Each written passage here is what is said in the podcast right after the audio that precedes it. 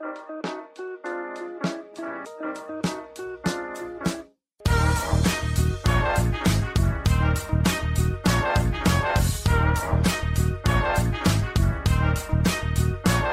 und herzlich willkommen, wir sind die Fotologen. Mein Name ist Thomas Jones und in Rating grüße ich wie immer den Falk Frasser. Hallo Falk. Hello Thomas Jones. Falk? Musst du sagen, Ja. Thomas? Mich irritiert an meinem neuen Mikrofon, dass ich nicht mehr vorne mit der Nase zuerst dagegen stoße, sondern mit Nase und Bart gleichzeitig, weil es so schräg vor mir hängt. Weiß ich, ob ihr, ob ihr meinen Bart hören könnt am Mikrofon? Ich nicht. Das musst du dann in der Aufnahme ein bisschen Okay. hochreißen oder so Ich vermutlich. puste ein bisschen, damit alle hören können, wie mein Bart das Mikrofon streicht. Zieh mal hoch. Hier ASMR äh, bei den Fotologen jetzt auch angekommen. Das hatten wir, glaube ich, Ja. schon mal irgendwann äh, drin. Naja, egal. Mm, Falk, Weihnachten ist vorbei. Ähm, Ja, tatsächlich. verdammt. Äh, wir sind zwischen den Jahren, wobei zwischen den Jahren zählt auch nicht ganz. Dieses Jahr sind ja diese es arbeitnehmerfeindlichen Feiertage, also Heiligabend an einem Freitag. Äh, Silvester liegt genauso doof. Das ist natürlich ähm, eigentlich nix. Heißt aber, dass wir an einem Freitag aufnehmen und veröffentlichen. Und so wirklich viel passiert halt zwischen den Jahren auch nicht. Da kommt man nicht drum herum, sich was einfallen zu lassen. Und das haben wir getan. Wir sitzen nicht völlig unvorbereitet hier und starren in unsere Gesichter, sondern wir haben über äh, Steady, über unseren Steady-Unterstützerinnen und Unterstützern, falls ihr nicht wisst, was es ist, Link in den Show Notes, da haben wir ein bisschen rumgefragt. Und zwar wollten wir dieses Jahr nicht so sehr unseren Jahresrückblick machen, sondern wir wollten von euch hören, wie war euer Jahr? Und wir wollten den Ball einfach aufnehmen. Also ihr spielt uns den Ball mit einem eurer Themen zu und wir wollten den Ball aufnehmen und äh, ein bisschen drüber sprechen, weil ich bin ehrlich, mich interessiert es brennend, wie euer Fotojahr war. Ähm, wir haben zwar ganz viel auch mitbekommen. Ähm, also gerade wir bei Abenteuer-Reportage-Fotografie ich habe selten so viel von den äh, Hörerinnen und Hörern und von den Leuten, die nur da dabei sind, selten so viel mitbekommen von den Leuten, was sie fotografieren, was sie beschäftigt und so weiter. Ich fand das hochgradig spannend. Ähm, auch die, ich sag mal, intimen Einblicke äh, in das Leben der Leute zu bekommen, weil wir wirklich von Kekse backen, übers Haustier, über alles mögliche Bilder gesehen und fand ich super, super spannend. Ähm, vielen, vielen Dank nochmal auch dafür. Und äh, das wollten wir jetzt hier bei den Fotologen ein bisschen ausweiten und vielleicht auch die, ähm, ja, wir, zu Wort kommen lassen oder die Themen ziehen, die vielleicht bis jetzt nicht besprochen worden sind. Und äh, sind auch ein paar Sachen reingekommen tatsächlich und wir haben uns mal ein bisschen was rausgepickt. Hm, sollen wir da, also da ich wirklich keine Ahnung habe, wie lange wir brauchen, wie viele wir überhaupt machen können, äh, so gut vorbereitet sind wir dann doch nicht, weil also wir haben bewusst vorher nicht drüber gesprochen, dass wir ähm, da möglichst mit frischen Gedanken reingehen können. Deswegen würde ich sagen, wir reiten einfach mal die Liste, so wie wir es, wir haben es zufällig zusammengeworfen irgendwie. Wir reiten einfach mal die Liste runter und gucken mal, was da so an Themen drinsteckt, wie euer Sehr Jahr gerne. war. Ich, sehr gerne. Ich find's voll geil. Auch mal nicht hier, Thomas Falk, was war bei dir, was war bei mir? Erstmal haben wir über das Jahr ja viel darüber gesprochen. Dann hast du ähm, in der Gruppe, äh, dann haben wir in unserem Zoom-Call mit den Steady-Leuten, dann habe ich bei Fotografie tut gut, wir haben auf allen möglichen Kanälen davon schon gesprochen. Jetzt gehen wir mal auf die andere Seite. Und ich fand es tatsächlich super interessant, all diese Nachrichten und Mails zu lesen.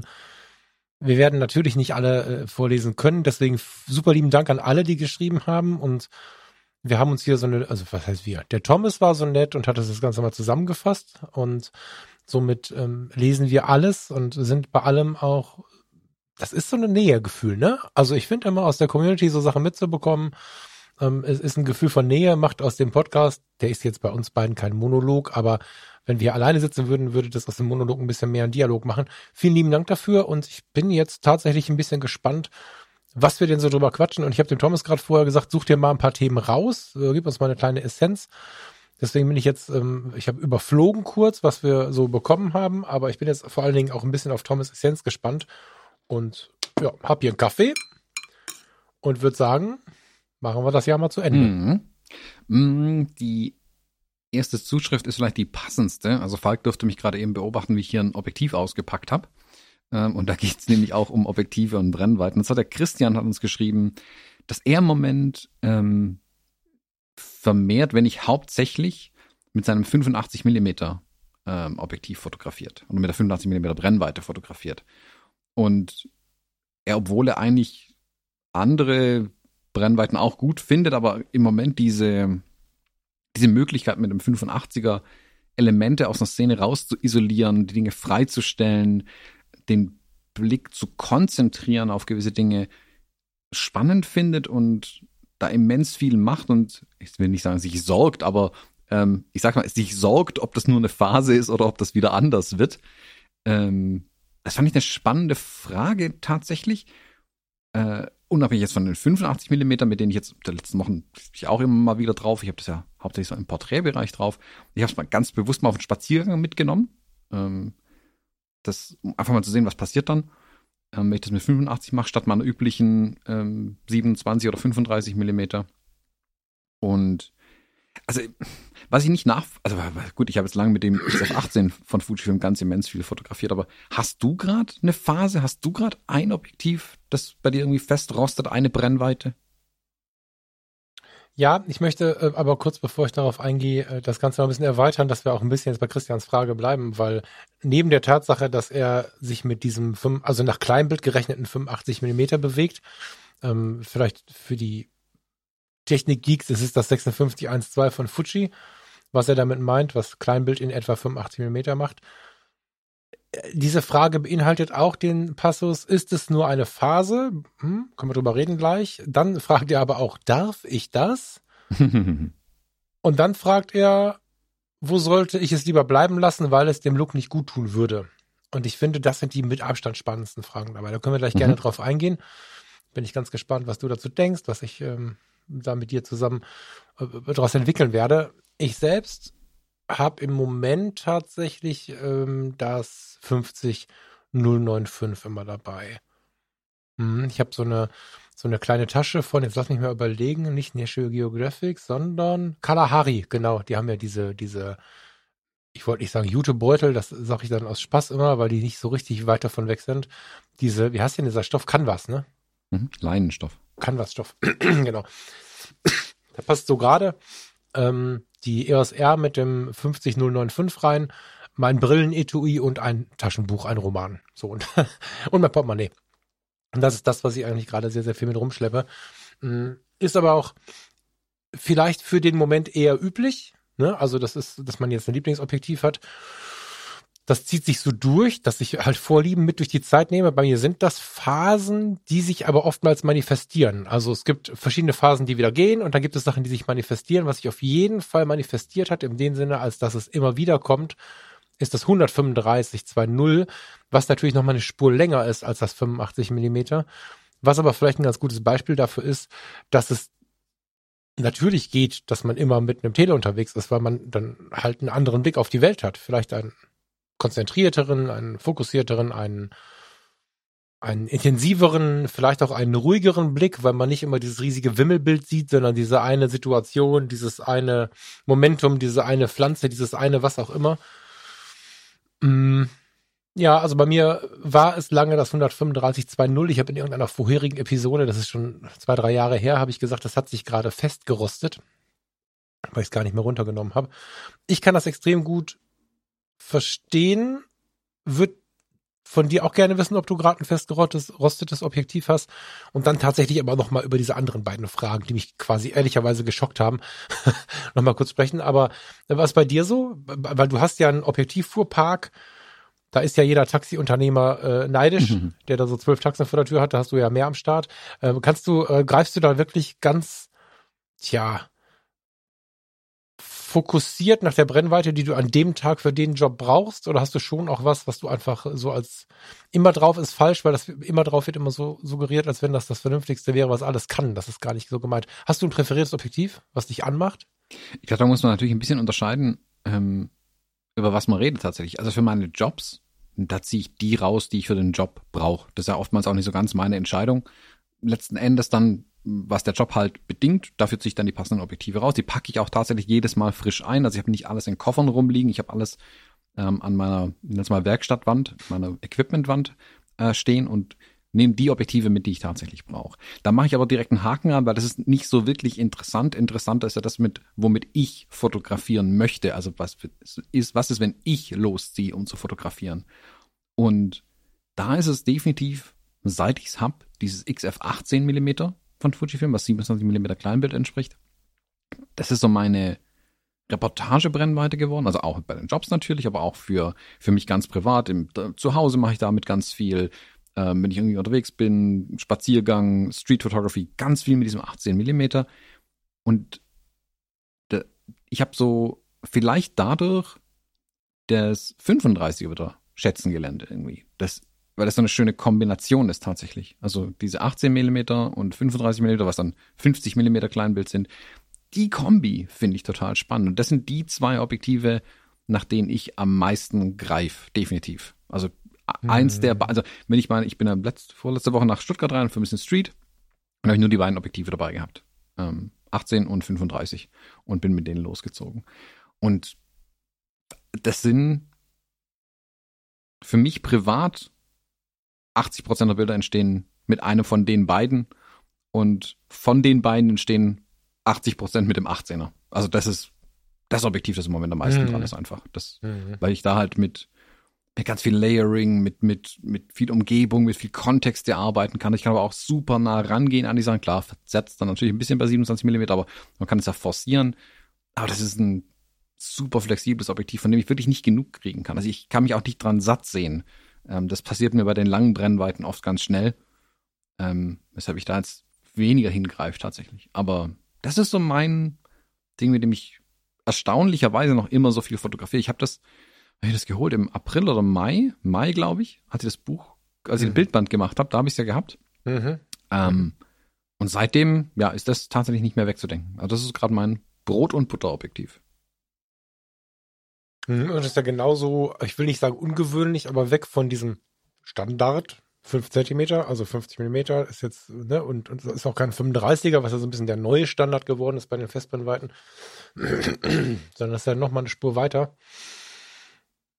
Ja, spannend. Aber was, was denkst du dir zu seinen Worten? Also ich finde tatsächlich immer wieder, da erschreckend ist jetzt so ein irgendwie verurteilendes Wort, das meine ich so überhaupt nicht, ne? Ich, ähm, was gibt's denn für ein sanfteres Wort zu erschrecken? Das ist nicht so gemeint ich ähm, wünsche mir immer, dass Menschen sich diese Gedanken nicht so intensiv machen. Auf der anderen Seite bin ich ja froh, wenn sie sich Gedanken machen. Aber die Fotografie und wir als Fotografen und Fotografin brauchen schon mal eine, eine, eine Leitplanke rechts und links und wir können auch schon mal ganz gut eine Schublade gebrauchen, auch wenn ich gerne präferiere, keine zu haben, tut's manchmal ganz gut. Und da ist es natürlich auch gut, wenn man sich damit beschäftigt, was wirkt und nicht wirkt und wie wirkt es, aber darf ich das? Und fast noch ein bisschen schlimmer, wo sollte ich es lieber bleiben lassen, weil es dem Look nicht gut tun würde? Ich denke nicht, dass es nach dem althergebrachten Bild, was durchaus auch vor zwei, drei Jahren hier im Podcast mal gezeichnet wurde, es diesen Look gibt. Es gibt keinen beschreibbaren Look. Es gibt keinen kein gut und nicht gut richtig eingesetzt und falsch eingesetzt. Das hat uns früher geholfen. Das hat mir in den 2000er, 2005er Jahren, als ich von analog auf digital gewechselt habe, sehr geholfen, weil das nochmal so ein bisschen neue Fotografie anfangen war und so. Und ich glaube, dass das für die ersten Monate auch ganz gut ist. Es ist aber auch sehr gut, das sehr schnell wieder abzuschütteln. Ähm, weiß nicht, ob du da, ob du da bei mir bist, aber welchem Look, wofür? Was, was ist der Look? Also es ist ja die Frage, natürlich ist die Frage, was man jetzt möchte. Ne? Wenn du jetzt Influencer bei Instagram sein möchtest und strebst ähm, die 600.000 Follower an, dann ist es natürlich relativ schlau zu schauen, was funktioniert, was bewegt die Menschen, was ähm, erreicht so viele Menschen, als dass ich diesen, dieses Follower-Wachstum erreichen kann und so. Wenn das dein Wunsch ist, dann musst du sowas natürlich tun. Komma, aber in den meisten Fällen bremst es Kreativität und vor allen Dingen den eigenen Blick. Wenn man immer wieder hinterfragt, was jetzt wirken wird und was es da für einen Look gibt und so. Wir können alle Experten sein, um ein Bild zu machen, aber wenn wir vom Look sprechen, äh, sprechen wir vom eigenen Bildstil und den werden wir nicht erreichen, indem wir Dinge dürfen oder nicht dürfen.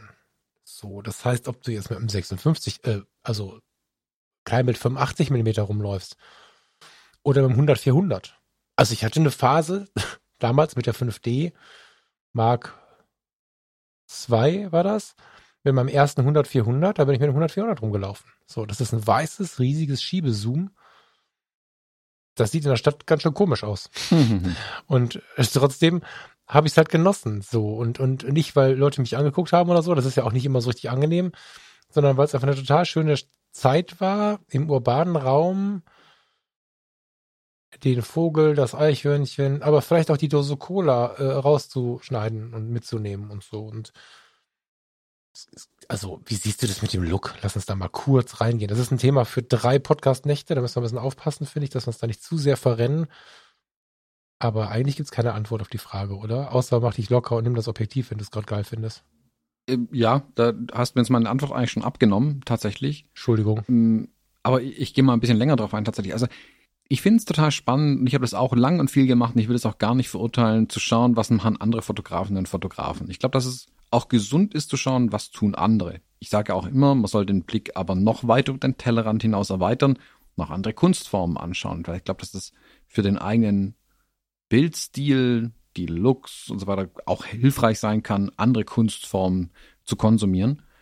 Wenn es dann aber um wirklich diese Inspiration ein Stück weit in der eigenen, im eigenen Handwerk, nenne ich es jetzt mal, äh, der Fotografie zu schauen. Klar gucke ich, mit was arbeiten andere. Also als ich ähm, Bob Sala zum Beispiel entdeckt habe, äh, habe ich sofort geguckt, oh, coole Bilder, brutal, wirklich äh, ein ganz starker Bildlook. Du erkennst ein Bob Sala-Bild sofort irgendwie geil, super. Ich muss unbedingt wissen, mit was, mit was macht er das? Also klar ist die Frage, wie macht er das? Sollte eigentlich die Primäre sein. Ähm, aber natürlich guckt man auch, mit was äh, macht er die Bilder. Mhm. Ich war total überrascht, dass er mit Fuji arbeitet. Ähm, das Echt? Ja, also damals, wo ich ihn neu entdeckt hatte, war wow, okay. Ach so, ich wollte gerade sagen, das, ja. weil ich ihm jetzt eher in meinem mentalen Modell habe ich ihn mit einer Leica arbeiten sehen. Also ich habe fest damit gerechnet, stimmt, dass da eine Leica rauskommt, wenn ich nachschaue. Kam auch Fujifilm raus, fand ich interessant. Ähm, das war, da, oh, das ist ja viele Jahre her. Ich weiß gar nicht, wie lange ich Sala ja schon kenne. Ähm, Fand es interessant. Ähm, MHP mit dem 3514 zum Beispiel. Ähm, das ist, glaube ich, so sein Lieblingsding einfach auch. Und ich ich glaube schon, dass es gut ist zu gucken, mit welchen Werkzeugen arbeiten die Leute. Dann kann man auch vielleicht für sich ein bisschen schließen, ah, dann versuche ich das auch mal. Aber ich glaube, man sollte dann nicht drauf festgenagelt sein, nur weil X oder Y mit der Brennweite arbeitet, das genauso zu machen. Ich glaube, man sollte aber den, den, kreativen Ball aufnehmen, mal was Neues zu versuchen. Also ähm, wenn jemand, wenn ihr jemand Bilder seht, die sind, keine Ahnung, mit, mit 35 Millimeter gemacht, dann nehmt einen 35er, versucht mal so ein Bild zu machen. Wenn es nichts für euch ist, ist es nichts für euch. Das ist dann auch völlig okay. Mhm. Und ich wäre ehrlich gesagt froh, wenn ich mein Ding finden würde und dann damit alles machen könnte irgendwie. Ähm, ich dachte das lange über die, über die 35 mm Brennweite, habe aber auch festgestellt, dass es nur die nicht sein wird. Ähm, auch weil sich die, die, die, die Art der Dinge, die ich fotografiere, also weg von ähm, Hochzeitsreportagen, wo man sehr nah ran kann, wo man mit den Füßen wirklich viel arbeiten kann, hinzu, ich bin im Landtag und ich kann halt nicht in den Plenarsaal runterrennen, um den Sprecher zu fotografieren mit einem 35er. Da muss ich dann vielleicht mit dem Tele einfach mal ran, wenn ich da was an Bildern mitbringen möchte. Also die, die Art der Dinge hat sich geändert, die ich fotografiere, damit auch die Werkzeuge, die ich dafür benutze. Wenn möglich, mhm. greife ich aber auf die kurzen Brennweiten zurück.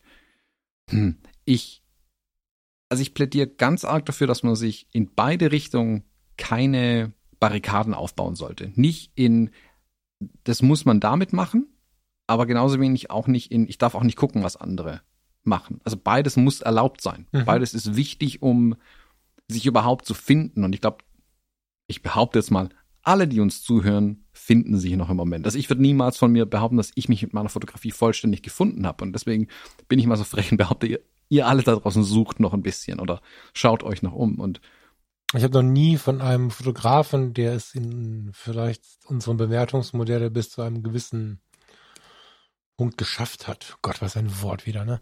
Noch nie einen getroffen, der gesagt hat, er ist angekommen. Hm. Nee, also, keine Ahnung, ja. wenn wir uns hier den, unseren Homie Cartier-Bresson vielleicht an den Tisch holen könnten, vielleicht sagt er, er hat sich gefunden. Dem, ihm, ihm würde ich es auch ähm, erlauben zu sagen, ja, ich, ich denke schon, du hast deinen Stil so grob fixiert jetzt langsam. Ähm, hast auch ein, ein paar gute Bilder gemacht.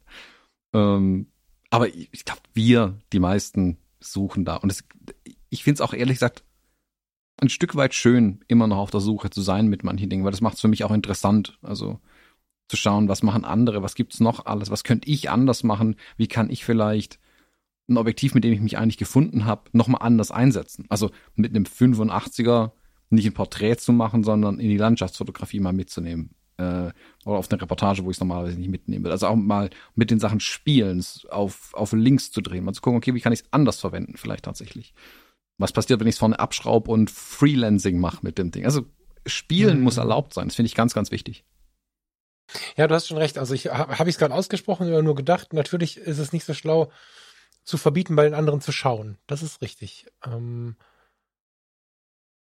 ich wünsche mir nur einen stärkeren Prozess, dem eigenen Impuls zu folgen, weißt du? Also auch nicht einfach nur das eigene machen. Das ist schon richtig, dass man sich ein bisschen inspirieren lassen darf und auch von Ideen wegkommen darf, wenn man sich was anschaut bei anderen. Aber es darf halt nicht so einen Verbotscharakter bekommen oder so einen Ich muss Folgencharakter bekommen. Wahrscheinlich ähm, wollte ich das so sagen. Das möchte ich mal sagen. Also ich wollte auf gar keinen Fall sagen, dass man nicht woanders gucken darf. Ohne Inspiration, jetzt ganz mal ehrlich, ne? Wie viele Gedanken und Lebensweisheiten haben wir denn so in den Raum geworfen? Mhm. Die wir allein entwickelt haben. Ich glaube, da nehmen wir uns mal wieder eine Spur zu wichtig. Ja, wir Fotografen, wir Medienaktiven, wir Menschen, selbst wenn du dir Zitate anschaust, ich bin ja so ein großer Fan von tollen Worten, die tolle Menschen gesagt haben, bei ganz vielen gibt es eine Herleitung aus Gesprächen mit wieder anderen, die diesen Impuls gesetzt haben. Und dass wirklich du morgens aufstehst und sagst, so, ich habe den Satz für die Welt, ich habe den fotografischen, den fotografischen Stil, die Projektidee des Jahrtausends. Am Ende ist es genauso, wie es bei uns Fotografen eigentlich ja auch immer ist. Wir bilden was ab, was schon da ist. Und dass wir alleine irgendwas, das gibt's ja eigentlich gar nicht. Das heißt, ohne den Blick zu anderen, ohne die Inspiration von außen, wird's schwierig. Mhm. Ja, ja, ich glaube, die Barrieren im Kopf da abzubauen, äh, auch bei uns, also du, ich, yeah. ähm, finde ich da auch ja. ganz wichtig. Also wir, ja, wir hauen auch gerne mal pauschale Ratschläge raus, die sind immer gut gemeint. Äh, ob sie wirklich was bringen, weiß ich nicht es ist natürlich immer sehr, es ist auch bei uns nie objektiv. Das muss man vielleicht auch einfach mal sagen. Also deswegen habe ich jetzt gerade zum Beispiel diese Unterscheidung reingebracht mit diesen Jobs, weil wenn ich es, um ein bisschen Objektivität reinzukriegen, weil wenn ich es nur aus meiner ähm, Berufsfotografie raussehe, ist die, ist die Frage total komisch irgendwie. Ähm, für, für, die Jobs, die ich halt auch mache. Ähm, wenn ich jetzt, keine Ahnung, so gefestigt wäre in meinem Stil, dass ich einfach nur meinen Stiefel mache und die Leute kaufen genau das, was sie bei mir sehen, und denen ist die wollen nicht auch mal andere Dinge irgendwie haben, ähm, dann kann ich da auch anders drüber reden. Aber so glaube ich, dass ich für meine Fotografie im privaten oder in freien Projekten, in eigenen Arbeiten, ähm, da versuche ich mir auch diese Freiheit wirklich zu behalten. Und ähm, ich glaube, das wäre das Einzige, was ich auch wirklich mitgeben kann, da auch ein bisschen auch zu schauen. Ähm, oder auch nicht. Also, wenn ihr euch gefunden habt, wenn ihr äh, hier Herr Cartier-Bresson, dann bitte kein anderes Objektiv verwenden. Nee, es geht ja, da muss man auch wieder, das Ding ist, alles, was wir hier reden, braucht natürlich ein Aber. Das ist und eine verschiedene Perspektive. Gerade Bresson hatte ja zwischendrin mit der Fotografie aufgehört, um in der Malerei nochmal zu hinterfragen, was er da bis jetzt gemacht hat. Und der ist, das ähm, fällt mir dieser Tage bei mir auch stark auf, dahin gegangen und hat gefragt, was ist eigentlich Fotografie? Und ist dann, also ich sage ja, ich, ich was heißt ich sage, ich spreche gerade viel für mich von Wahrnehmung. Und ähm, dass ich da einer ähnlichen Frage nachgehe, ist mir die Tage irgendwann aufgefallen, als ich einen Artikel über ihn gelesen habe. Also es ist nicht so, dass ich dachte, irgendwie, ja komm, jetzt musst du auch mal irgendwie aussteigen. Das habe ich ja gar nicht getan. Aber ich habe viel in der, in der fotografischen Betrachtung jetzt auf die Wahrnehmung mal gelegt und ähm, einfach mit den Themen, die ich so nach außen trage, aber auch selbst irgendwie für mich so behandle. Und ähm, somit glaube ich, dass Bresson auch wusste, dass es, aber das ist Spekulation. Wer ihn kannte, darf sich gerne melden. Ich glaube, dass das äh, immer noch eine Suche war. Und vielleicht sollte man trotzdem sagen, dass es natürlich Leute geben kann, die einfach zufrieden sind mit denen, wie es gerade läuft. Ne, das ist ja, wenn ich jetzt ähm, meinen Objektivpark angucke und verschiedene andere Situationen anschaue, auch was die Gewichtung angeht, die relativ geringe Gewichtung, die massiv geringe Gewichtung auf fotografische Aufträge oder fotografischen Output, die, was die Zwanghaftigkeit angeht. Ich muss jetzt irgendwas zeigen, ich muss jetzt irgendwas fotografieren und den Fokus sehr auf die Beschäftigung mit der Fotografie und auf so Nebenthemen, auch auf Moderation und bla. Das ist jetzt gerade schön für mich. Vielleicht hätte ich vor fünf Jahren gesagt, ich bin angekommen, bin ich sehr vorsichtig mit geworden. Ich meine, man kann natürlich sagen, wenn man irgendwo ankommt, kann man auch wieder abreisen. Also das ist alles so ein lange, so ein ewiges Thema. Aber jetzt für mich bin ich ja zufrieden. Also wenn wir hier sagen, äh, es ist äh, noch niemand angekommen und alle äh, sind immer auf dem Weg, heißt es nicht, dass es immer hektisch sein muss, sondern es gibt durchaus Phasen, da ist das Wort wieder aus der Frage, in denen sich das so anfühlen darf. Ne? Also jetzt muss ich mal gerade gucken, ich habe jetzt die Frage, kommt Christian, ne? Mhm. Äh, Christian.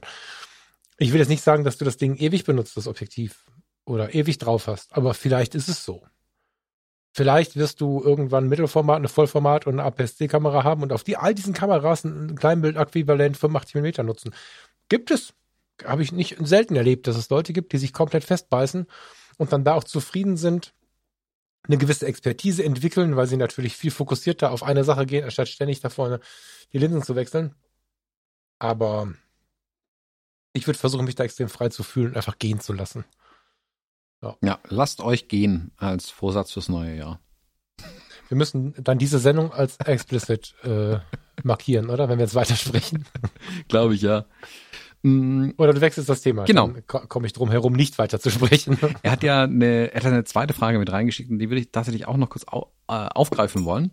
Mm, und zwar Prinz. Er hat das Drucken für sich entdeckt. Also nicht unbedingt selbst zu drucken, aber drucken lassen, aber die eigenen Bilder zu Papier zu bringen. Ähm, Fine Art Prints zu machen äh, mit wirklich guter Druckqualität auf wirklich tollem Papier. Also hätte das Hahnemühle Papier zum Beispiel ähm, in den Raum geworfen.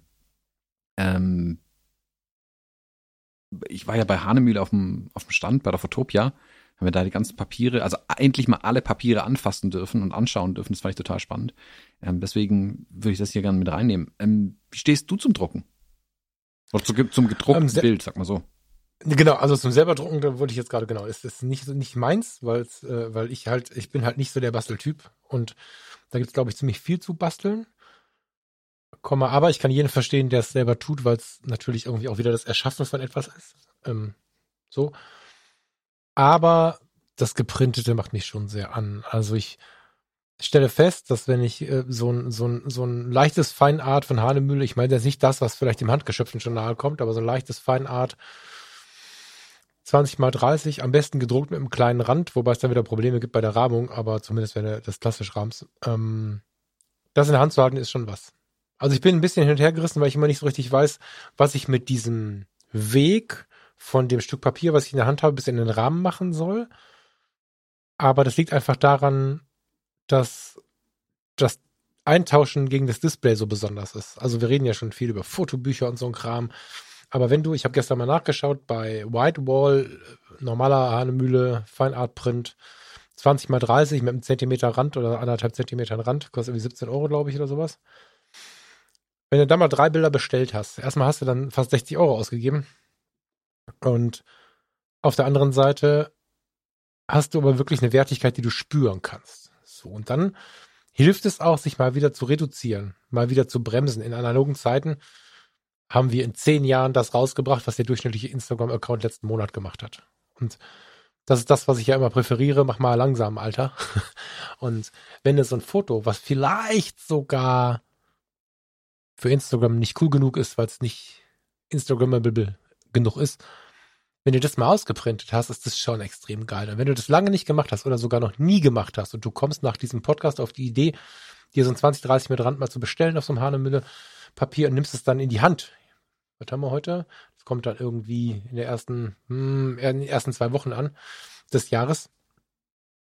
Dann ist der Moment, wenn du das Papier in der Hand hältst, ein ganz anderer. Und wenn du das in Ruhe tust und nicht am Schreibtisch während der Mac an ist, sondern deinem Lesestuhl, in, in, in, im Bett, auf dem Sofa, wo auch immer du dich gerade wohlfühlst und entspannen kannst, mit einem Tee oder Kaffee, dann ist das eine kurze Begegnung mit einer anderen Art der Fotografie. Und ich finde, dass es viel mit einem macht, wenn man ab und zu mal was printet. Das ist äh, eine ganz massive Geschichte, ein ganz massiver Vorgang, das in der Hand zu halten ich kann nicht anders, als das mit einem Rand zu bestellen, weil ein, ein, ein Feinartpapier so unglaublich wertig ist, wenn du das Papier auch wahrnehmen kannst. Wenn du also, geht mir gar nicht nur darum, dass ein Rand irgendwie hübsch ist, so, sondern es geht mir darum, dass wenn sie das, das, das Bild, den Bildinhalt, das, was ich da äh, erschaffen habe, in die Mitte packen und drumherum noch das eigentliche Papier zu sehen ist, dann erst verbinden sich in meiner Welt das Papier mit dem Motiv führt natürlich dazu, dass ich eine Riesenfreude habe beim Anschauen, beim anderen Leuten in die Hand geben und so. Wenn ich aber auf die Idee komme, dieses, dasselbe in einen Rahmen zu packen, dann muss ich irgendwie zu ähm, halbe oder so gehen und mir dann ein Passepartout anfertigen lassen, was dann dazu passt. So, jetzt gibt es natürlich Menschen, die Rahmen, Bilder mit Rahmen und haben unten zum Beispiel noch ein Signet drin. Das sieht auch ganz nett aus, ne? also als Umweg mal, dass man quasi einen Passepartout-Rahmen hat und dann aber auch noch zulässt, dass das Papier sichtbar ist. Ähm, bin ich noch nicht richtig angekommen, wo wir gerade bei Ankommen sind ist auch eine Möglichkeit, weil dann natürlich die Beschäftigung, diese Verbindung zwischen dem hochwertigen Papier und dem Motiv auch im Rahmen gegeben ist. Also dann hättest du ein Passepartout, dann hättest du anderthalb Zentimeter Rahmen, weil das Passepartout auf 20, 30 gerechnet ist oder geschnitten ist und könntest das auflockern mit einem kleinen Siné oder so. Hat auch was. So, aber ich ich empfinde das tatsächlich nicht weniger intensiv, als dass ich sagen möchte, dass wenn du als Zuhörerin oder Zuhörer das noch nie gemacht hast und 17,90 Euro oder was das kostet, plus 4 Euro Versand oder so, gerade auf dem Konto hast, dann, und wir kriegen da jetzt gerade keine Kohle für, ne? Das ist wirklich eine, eine Empfehlung, wo mich interessieren würde, ob es was verändert. Bestell dir mal ein liebes Bild, also ein dir liebes Bild von deinen Bildern. Vielleicht auch eins, was du unter Umständen was Potenzial hätte, von dir unterschätzt zu werden, was du vielleicht liebst und dich nicht traust, es zu lieben, ähnlich wie wir das mit der Brennweite gerade hatten, darf ich das, ja, ein Bild, was du voll geil findest, aber nicht bei Instagram zeigen möchtest, weil es vielleicht nicht cool ist und dann melde dich immer bei uns, wenn du es geprintet hast und wenn du es in der Hand hältst. Das ist äh, manchmal der Sprung in, in, in, in einen großen Ruck mehr zu dir in der Fotografie. Hm. Ich glaube halt, dass es ein Perspektivwechsel auf die eigenen Bilder auch ein Stück weit einfach ist, weil immer nur am, am Display beleuchtet zu sehen, lässt deine Bilder ganz anders wirken, als sie auf dem gedruckten Papier nachher aussehen. Ähm, mhm. Man lernt ganz viel über die Bilder. Äh, ich bin ein großer Verfechter von, ähm, im, wenn man die Bilder bearbeitet, sie nicht nur im Bearbeitungsprogramm anzuschauen, sondern mal einen Export zu machen, sie im anderen Programm zu öffnen, in einem kleineren Fenster mit dem weißen Rahmen, mit dem dunklen Rahmen, am Computer alles noch um einfach einen anderen Blick für die Bilder zu kriegen.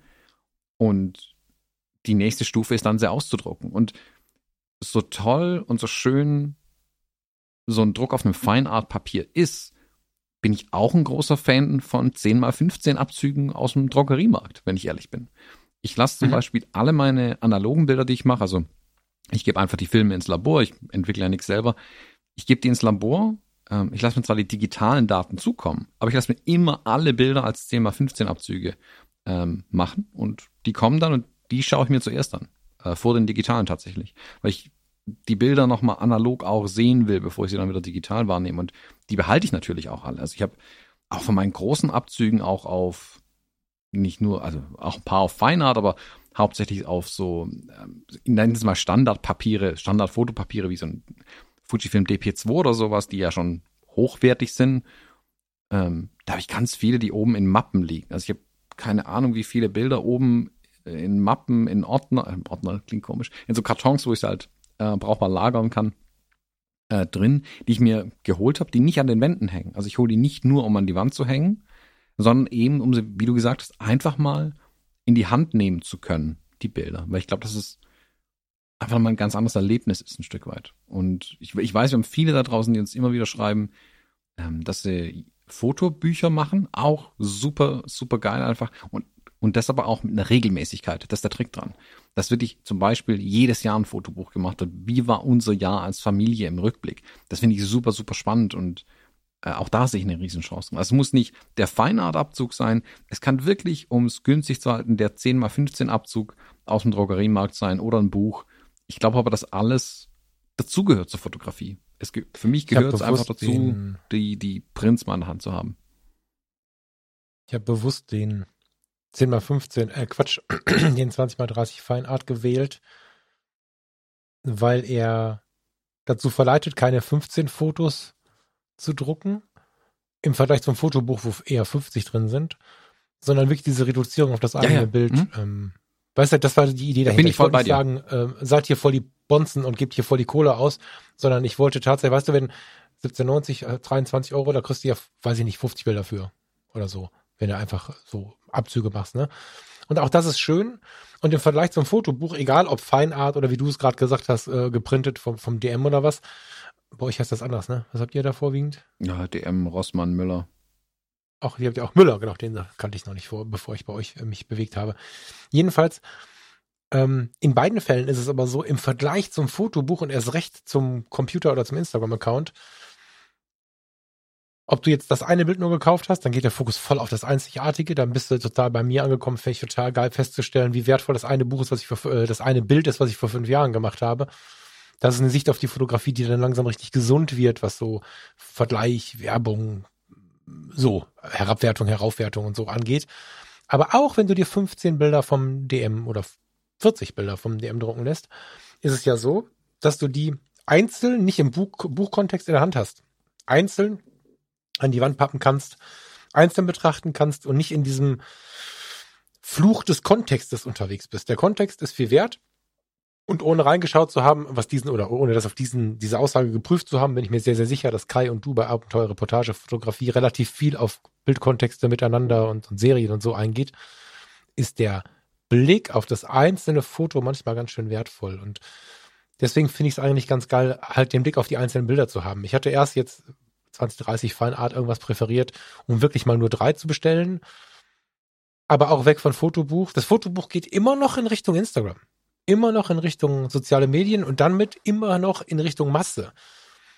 Und ich weiß nicht, ob es nur aus meiner Blase kommt, aber ich erlebe 90 Prozent Fotografinnen und Fotografen, die eigentlich glücklich wären, diese Geschwindigkeit rauszukriegen, die sie glauben einhalten zu müssen. Und das hast du, wenn du mit Papier in der Hand da sitzt, weil du deinen eigenen, du kannst dir aus dem Kontext reißen, Du kannst eins auf den Thron heben oder an, an den Kühlschrank kleben oder was auch immer damit machen. Du kannst eins in den Briefumschlag stecken. Verzeihung. Du kannst eins in den Briefumschlag stecken und schau mal, wenn wir jetzt, wir waren jetzt vor ein paar Jahren auf dem Fotologen Campus Treffen und dann haben wir da einen netten Menschen kennengelernt, den wir ins Herz geschlossen haben und dann finden wir jetzt ein Bild von dem. Was ist jetzt an Weihnachten los? Nehmen wir das Bild, machen einen Screenshot, schicken eine Mail und sagen, guck mal, habe ich gerade gefunden. Oder du nimmst dieses Stück Papier, tust es in den Briefumschlag, legst noch einen Teebeutel dabei und einen lieben Gruß auf so einem Post-it. Das zeigt, glaube ich, ganz gut, was der Unterschied ist, weil wenn dieses Bild dann bei uns ankommt, dann ist es wahrscheinlich ein ziemlich wertvolles Weihnachtsgeschenk. Ähm, wenn du aber wieder weiter im Jahr bist, wo, wo diese Zeit so ein bisschen raus ist, dann ist es eine Überraschung. Zu Weihnachten ist es noch so ein bisschen, da kriegst du diesen Kontext, so, so ein Monat, es geht so im November los und hört so Ende Januar auf. Äh, dann bist du vielleicht bei Geburtstag, bei Ostern, völlig egal. Aber wenn du diese E-Mail bekommst, freust du dich noch und ich finde auch immer, das darf man nicht nicht bewerten, aber du freust dich noch. Ähm, aber es ist einfach ein riesiger Unterschied, ob du das in die Finger bekommst. Und wenn du dein eigenes Bestelltes in die Finger bekommst, ist es dennoch ein so viel höherer emotionaler Prozess, der da passiert, wenn du dir das anguckst. Hm. Ja, kann ich gar nicht laut genug sagen. Ich kann, mit einem, ich erinnere mich gerade an ein Bild, was wir, äh, was ich mal fotografiert habe, bevor wir bei Michael auf dem Workshop waren. Da sollten wir nämlich eine Mappe mitbringen. Kannst du dich erinnern? Mhm. Der zweite Workshop? Mhm. Da habe ich dann äh, mit unserem Italiener, der sagt, okay, ich will jetzt nicht in die Tiefe gehen, wo wir abends vorher noch beim Italiener waren und so. Da hatte ich im Hotelzimmer vorher meine Mappe mal, also meine Mappe natürlich nicht, sondern die Bilder aus der Mappe so ausgebreitet auf dem Bett mal geschaut, was da so Sache ist. Und das war total krass, bevor der Workshop losging, mir meine eigenen Bilder nochmal anzuschauen. Hm. Einfach mal so, ein, so, ein, so eine Essenz des Portfolios. Ich weiß gar nicht, wie viele waren das, weißt du das noch? Was war gefordert? 15 oder so? Es war nicht so viel. Ja, war recht mal so um den Dreh um Dutzend Bilder oder so, ja. Ja. Mhm. mhm. Also ich glaube wirklich, dass, dass der Arbeitsschritt, gedrucktes Bild, egal ob groß, ob klein, ähm, sollte fester wieder Platz finden in der Fotografie. Tatsächlich. Ich glaube, zu viel wird nur digital gehalten. Ähm, und wenn es Bilder vom Smartphone sind, scheißegal, auch die kann man drucken.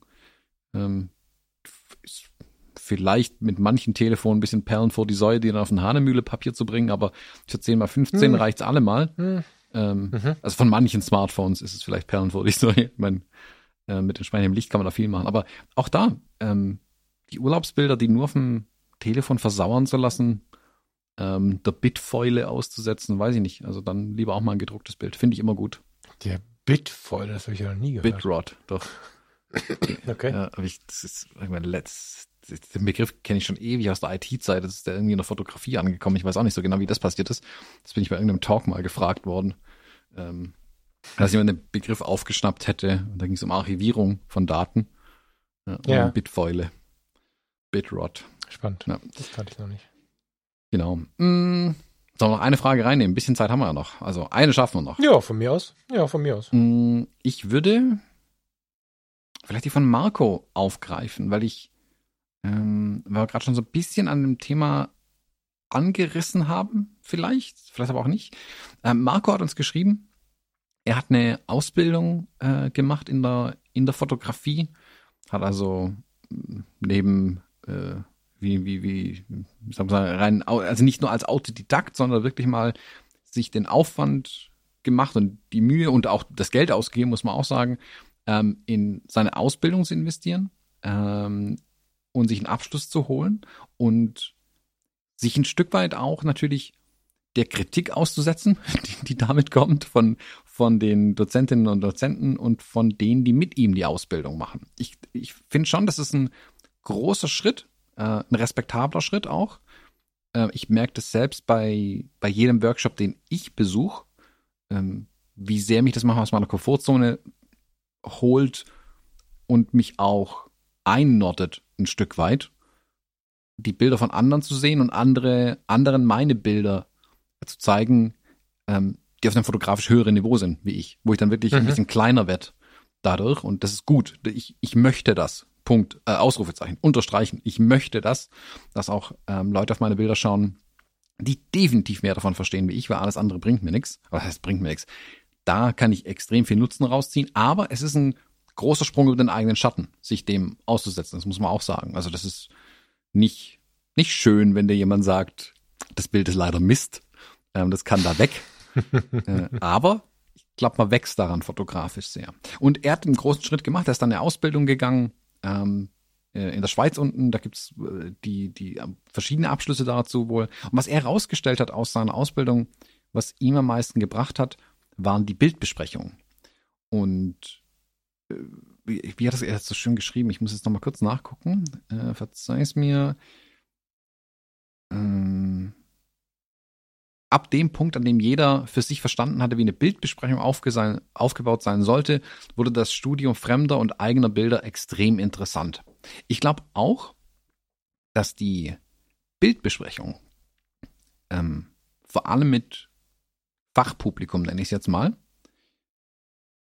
in, in ein großer, großer Teil der Fotografie sein sollte. Also sich wirklich mit, nicht Gleichgesinnten ist falsch, aber mit idealerweise mit Leuten, die mehr davon verstehen als du, ähm, dich zusammenzusetzen und über Bilder zu sprechen.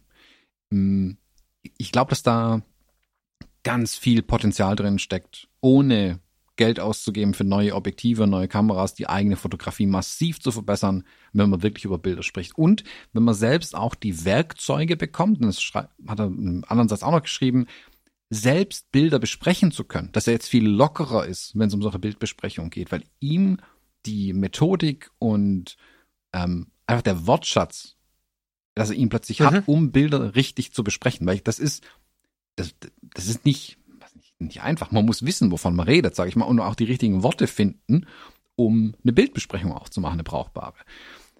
Hm, ich habe ja mit, mit Kai in dem Abenteuer Reportagefotografie haben wir auch Bildbesprechungen gemacht, ähm, der Projekte der Teilnehmerinnen und Teilnehmer.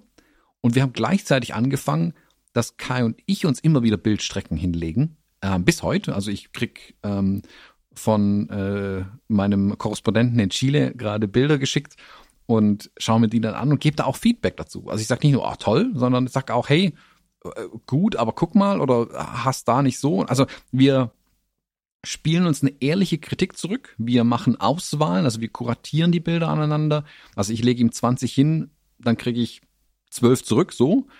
Und das habe ich dieses Jahr auch, also durch den Workshop und durch die Arbeit mit Kai, extrem ausgebaut. Und ich habe selbst gemerkt, wie viel mhm. ich da nochmal gelernt habe in den Bildbesprechungen, also auch anhand der Reaktion der Teilnehmerinnen und Teilnehmer, wie ich auf die Teilnehmerinnen und Teilnehmer individuell eingehen muss und möchte. Also ich will jetzt nicht mit dem, mit dem gleichen Maß alle messen, weil die Leute kommen ja auch mit unterschiedlichen Kenntnisständen einfach in den Workshop rein. Und wenn jemand ähm, sag mal, in einem der Vor-Ort-Workshops hat mir jemand, äh, der die erste eigene Kamera dabei hatte, ganz jung, jetzt endlich mit der ersten eigenen Kamera am Start.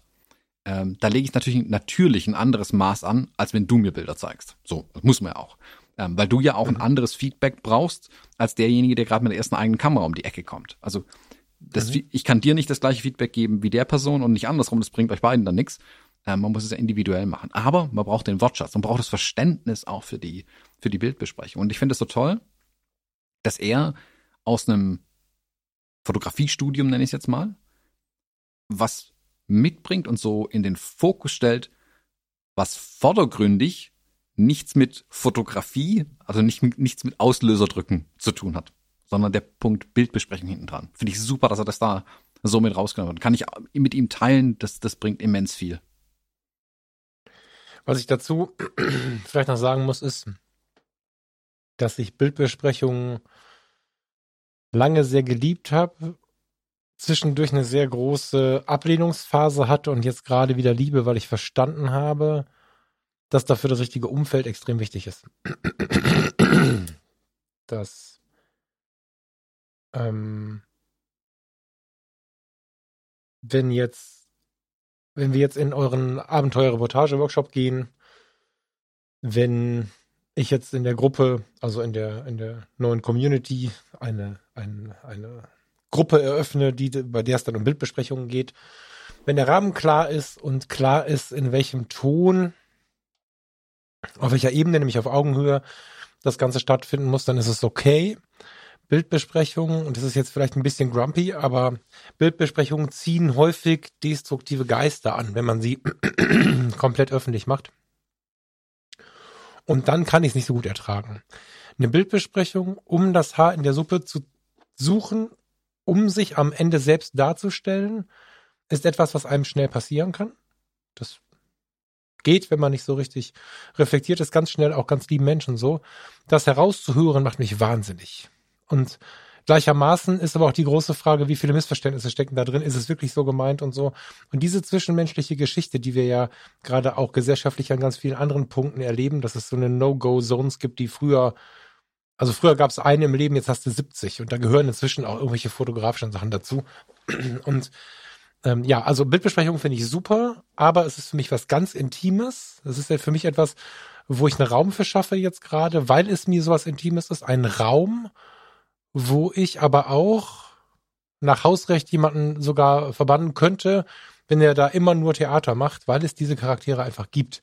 Und deswegen bin ich ein großer Fan der Bildbesprechung, möchte das aber einmal erwähnt haben, weil wer das jetzt hier hört und vielleicht ansatzweise, und wenn nur fünf Prozent so sensibel ist wie ich und macht sich äh, an eine öffentliche Bildbesprechung, dann kann es ganz schnell sein, dass es extrem demotivierend ist. Und genau dazu soll es ja nicht führen. Und ich weiß, dass dann die eher harten im Raum, ich gehe jetzt mal von einem Raum aus, ob der jetzt im Netz ist oder im wirklichen Leben, ist dabei gar nicht so wichtig. Die sagen, da musst du durch, durch Reibung entsteht Wärme, bla, so alte Grundsätze, alte Glaubenssätze, die viele Menschen die schon demotiviert haben im Leben. Und ich glaube, dass Bildbesprechung eine ganz sensible Kiste sein kann oder dass man da ganz sensibel mit umgehen muss, dass man da ganz klare Ziele hatte, haben muss, was, was Kommunikation bedeutet und wie Kommunikation aussieht. Und dann bin ich ein Fan weil man kann mir und ich kann dir und man kann uns auf eine ganz höfliche, nette Art und Weise sagen, äh, was man gerade anders machen könnte. Man kann sich wirklich weiterhelfen oder man kann Haare in der Suppe suchen und dann über eine äh, etwas viereckige Kommunikation Menschen stark demotivieren. Also Bildbesprechung ja, aber achtet auf den Rahmen, in dem ihr euch da bewegt. Das ist so das, was mir dazu sofort einfällt. Ja, also der stellt euch die Frage, ob der Fotostammtisch Dirlewang wirklich der richtige ist für euch. Sag mal was. Gibt es Dürlewang eigentlich? Ja, ja ne? Dürlewang gibt's. Ähm, oder der Fotostammtisch Arsch-Waldebach. Stellt euch die Frage, ob das wirklich der richtige Rahmen für eure Bilder ist. Also gibt's da A, haben die das Vokabular, das Verständnis, ähm, den Respekt auch ähm, für eine Bildbesprechung, mhm. die man mitbringen muss. Ähm, oder müsst ihr euch jemand anderes suchen? Und ähm, wir hatten ja bei Abenteuer-Reportagefotografie gab es ja auch von den Teilnehmerinnen und Teilnehmern selbst organisierte Bildbesprechungen, wo wir gar nicht nicht nicht eingeladen waren, wir waren eingeladen, aber wir haben sie nicht gesteuert, ähm, wo die sich einfach untereinander Bilder gezeigt haben. Das kam auf, nachdem die ersten Bildbesprechungen gelaufen sind und die Teilnehmerinnen und Teilnehmer einfach mehr wollten und gemerkt haben, wow, wir sind hier in einem Rahmen, hier kann ich wirklich meine Bilder zeigen. Hier ist, hier macht keiner, mal, vielleicht kommt ein flapsiger Kommentar, aber ich weiß, wie es gemeint ist mit dem Augenzwinkern und ich kann es annehmen als, als flapsigen Kommentar. Es tut aber nicht weh. Also man ist auf, auf Augenhöhe, man begegnet sich mit Respekt und man kann auch mal einen Spaß machen, aber ich weiß, von wem es kommt und ich weiß, dass ich es auch zurückgeben kann. Und insgesamt haben wir ja auch versucht, die, auch wenn wir es nie als Kursinhalt hatten, aber wie wir die Bildbesprechung gemacht haben, wollten wir, also daran lernt man ja selbst, wenn man zuhört, ja auch schon. Und ich hoffe, dass die da viel mitnehmen konnten und das dann auch selbst so ein bisschen machen konnten. Mich hat es immens gefreut, dann ähm, da einfach nur mit reinzusitzen in die Bildbesprechung, mir das anzugucken, äh, was die machen. Selbst gar nichts dazu zu sagen. Das, war nicht, ich war nicht da, um was dazu zu sagen und das wollte ich auch so halten dann. Äh, fand ich super spannend. Und da muss man sich vielleicht sowas suchen. Also wir hatten es in der letzten Episode ja von Communities und klar kann ich mein Bild in eine Facebook-Gruppe mit 6000 Mitgliedern posten und dann hoffen, dass es Brauchbares dabei rauskommt. Wird vielleicht schief gehen. Ähm, behaupte ich mal. Ja, es ist halt krass. Ich überlege gerade die ganze Zeit, wie ich, wie ich das formulieren kann äh, im Positiven. Ich finde gerade nicht so richtig was. Es ist schon, tja, formulieren, wie formuliere ich das? Es ist schon beachtlich, beachtenswert, neu und beachtenswert. Es ist schon beachtlich, dass man darüber wirklich nachdenken muss, aber es ist im Moment so. Also wir reden hier nur von Fotografie und nicht von politischen Randgebieten, von Fotografie. Und auch da, naja, man muss gar nichts, ne? Aber ist es angeraten? Mhm. Ist es angeraten, zu schauen, in welchem Umfeld man sich äußert. Das, das ist schon wirklich eine Ansage, dass das, äh, dass, dass das äh, überhaupt nötig ist, äh, darüber in dieser Art und Weise zu sprechen, finde ich. Das, ähm, also haben wir schon oft getan, jetzt gerade verwirrt es mich ein weiteres Mal. Faszinierend eigentlich, weil wir ja nur von einer Sache sprechen, von einer, von einer bildenden Kunst, von einem Handwerk, egal wie wir das jetzt einsortieren, in dem sich dann, wenn wir von einer Bildbesprechung ausgehen, Menschen sich treffen, um vielleicht aneinander zu wachsen, miteinander zu wachsen, unterhalten zu werden. Irgendwie so eine Mischung ist das ja. Ja.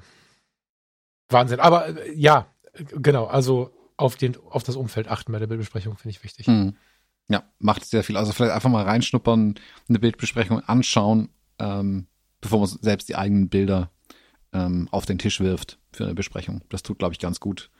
Erstmal ein bisschen zurückhaltend sein, sich mal mit Vorsicht anzuschauen, wie in dem Rahmen gesprochen wird über Bilder, ob es auch der richtige Rahmen für einen selbst ist. Und nochmal die Empfehlung, es sollten alle, es sollten verschiedene fotografische Levels dabei sein. Sollten wir dabei sein, von denen du lernen kannst, sollten wir dabei sein, von, die von dir vielleicht noch lernen können. Weil ich glaube, dass ganz viel für dich selbst drin ist, wenn du anderen was erklärst, weil oftmals versteht man es dann nicht selber besser, wenn man es einmal erklärt hat.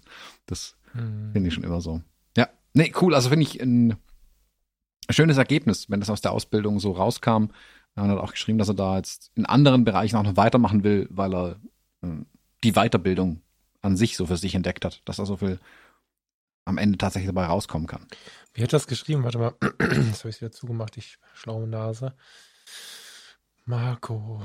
Ähm, meine Schlussfolgerung daraus ist, dass das Jahr 2022 im Zeichen einer Methodik- und Didaktikausbildung stehen wird. Mhm. Also weiterzugehen und zu überlegen, was bleibt da draus. Und Methodik und Didaktik sind ja so Sachen, da können wir auch von der Fotografie weggehen das sind, das sind Entwicklungsstufen, die nicht reine Karriereentwicklungsstufen sind. Weiter unten geht's dann auch weiter mit Resilienz im Alltag und so. Das, ich will jetzt gar nicht zu weit wieder zu meinen Themen rutschen, sondern einfach mal ganz allgemein besprochen, dass ähm, wenn jemand wie Marco das eine angefangen hat, sich dann überlegt, was kann ich denn noch alles tun, dann muss es nicht immer nur Weiterbildung im Sinne einer konkreten Karriereidee sein, sondern die kommt unter Umständen, wenn ich mich weiterbilde, weil Bildung nach wie vor vermutlich so, ja, das Tor zur Welt ist. Und das finde ich, fand ich bei ihm ganz, ganz spannend rauszulesen, dass er, ohne dass er gestresst wirkt, es gibt ja diese Ausbildungssammler, kennst du die? Mhm. Die so, ne, haben schon drei Studiengänge belegt, haben dann im Job was angefangen, dann sind sie irgendwo angestellt, da wird ihnen wieder langweilig, dann müssen sie noch die Weiterbildung und das und die, die sammeln das so eins auf dem anderen, als wenn sie von dem bestandenen Schein was aufarbeiten können. So, das meine ich gar nicht, weil bei, bei Marco ähm, habe ich denn so ein Vornamenproblem gerade, Marco? Genau. Äh, wirkt es halt genau nicht so, sondern wirkt es so wie, ich habe jetzt was gelernt, ich habe daraus die und die Schlussfolgerung gezogen, das hat mir gut getan, jetzt gehe ich mal dahin. Das, ähm, ja, finde ich gut. Marco, viel Erfolg. Ja. Wir sehen uns ja sicherlich früher oder später online wieder oder lesen uns oder was auch immer. Viel Erfolg, lieber Marco. Ja, wünsche ich auch. Äh, und weiterhin so viel Spaß an der Reise. Ja, hast du noch einen? Also ich habe hier so viele, ich bin dir ganz dankbar, dass du gerade die Auswahl übernimmst. Ja, Hast du ja. noch einen kurzen irgendwie? Ja, ich weiß aber äh, kurz ist ja immer relativ. Komm, hau noch einen kurzen Das raus stimmt. und dann äh, reden wir noch mal eine Stunde. Ich würde tatsächlich sagen, weil ich den, den Fragen auch den Raum geben will, den sie verdient haben, meiner Meinung nach, dass wir keine mehr reinnehmen. Tatsächlich. Lass uns lieber im, im neuen Jahr noch mal ähm, ein paar rausziehen so, aus dem Hut Ja, auch und gerne. einfach noch mal ja, auch gerne. anknüpfen an die Sache. Ich finde es super spannend, ähm, eure Themen ähm, so kennenzulernen auch. Also mit, ähm, mit diesem Rückblick aufs Jahr fand ich es ganz spannend. Also wir haben ja schon ein paar Mal äh, so Dinge gemacht, stellt uns Fragen, auch immer super spannend. Ich beantworte ja gern, gerne Fragen. Äh, Themenvorschläge haben wir auch schon mal abgefragt, auch interessant. Das ist jetzt nochmal eine neue Betrachtung, weil es jetzt wirklich um die Themen der Hörerinnen und Hörer geht. Und das finde ich super, super spannend. Also gerne mehr da davon. Das Mhm. könnte man gerne zu einem Dauerding machen. Ähm, lasst uns irgendwie zukommen, was, was euch Wir brauchen halt einen. Rahmen, ne? Also jetzt hatten wir so den Blick auf das letzte Jahr, ne? Wir müssen halt immer so ein bisschen, wir müssen gar nichts, aber es ist, glaube ich, ganz gut, wenn wir immer überlegen Mhm. ähm, und so ein bisschen eine Vorgabe machen, was, was, was, was ihr uns schreiben wollt. Also ich glaube, es ist einfach so, schreibt uns, das passiert ja eh auch sehr in breiter Masse, muss man sagen. Wir freuen uns darüber auch sehr. Aber oftmals ähm, sind es halt Dinge, die jetzt äh, nicht unbedingt so in der Sendung direkt verwertbar sind, teilweise auch aus Gründen der Diskretion, ganz alleine. Aber ich glaube, wenn wir uns einen Rahmen schaffen, wenn wir jetzt erstmal zu Ende bringen, was so der Rückblick äh, vom letzten Jahr, das funktioniert auch im Januar noch, das stimmt. Und wenn wir uns dann einfach im Januar mal überlegen, keine Ahnung, ein Ausblick, was soll das Jahr werden, wo stehst du jetzt gerade, da kann man ja immer so einzelne klare Fragen hinstellen. Ne? Wir haben oft ja mal gesagt, hier Q&A, schreibt uns mal eure Fragen. Wir können ja mal die Frage stellen. Das finde ich gerade ganz interessant tatsächlich. Ja. Absolut. Wunderbar. Marc, lieber Thomas. Vielen Dank. Dann äh, tschüss. Ja, tschüss. Schönes neues Jahr. Frohes neues Jahr, kommt gut rüber. Lasst die Böllerei sein. Äh, Genau. Ist verboten, ist scheiße für die Tiere, ist scheiße für die Natur. Und nein, es muss keinen Spaß machen. Tischfeuerwerk ist cool, habe ich für mich entdeckt. Kennst du das? Von jetzt auf gleich alles voller Konfetti. Voll geil. Ja, ja, finde ich eine super Sache, überall Konfetti hinzuwerfen. Wir haben ja mal hier so nach ähm, biologisch abbaubarem Konfetti sogar gesucht. Für die Hochzeiten war das hauptsächlich, weil da ja auch Mhm. ähm, oftmals halt Sachen geworfen werden, die nicht so cool sind. Äh, Plastikglitterkram und so. Und äh, so hier biologisch abbaubares Konfetti, super. Wobei, ja, das findest auch ewig noch irgendwo in der Bude. Also, ob das so cool ist, weiß ich auch nicht. Nun gut. Ja, vielen Dank, lieber Thomas, für ein weiter sehr die Fotologen. Ich bin ähm, an diesen Tagen, hast du die Erfahrung schon gemacht, vielleicht auch manchmal ein bisschen sentimental. und äh, bin sehr glücklich über den Weg, den wir gegangen sind und bin sehr glücklich, dass wir so viele Hörerinnen und Hörer haben, die einfach mal einen krassen Teil dieses Weges komplett mitgegangen sind. Und äh, freue mich natürlich genauso auch über alle neuen, aber das ist ein geiles Ding hier. Vielen Dank, lieber Thomas, vielen Dank, liebe Leute. Habt einen schönen Jahreswechsel. Ja. Danke dir. Danke euch allen da draußen fürs so lange Zuhören. Ähm, auch an Silvester noch. Ähm, jetzt dürft ihr euch ein Glas Sekt aufmachen. In diesem Sinne, bis nächste Woche. Tschüss. Bis dahin, ciao.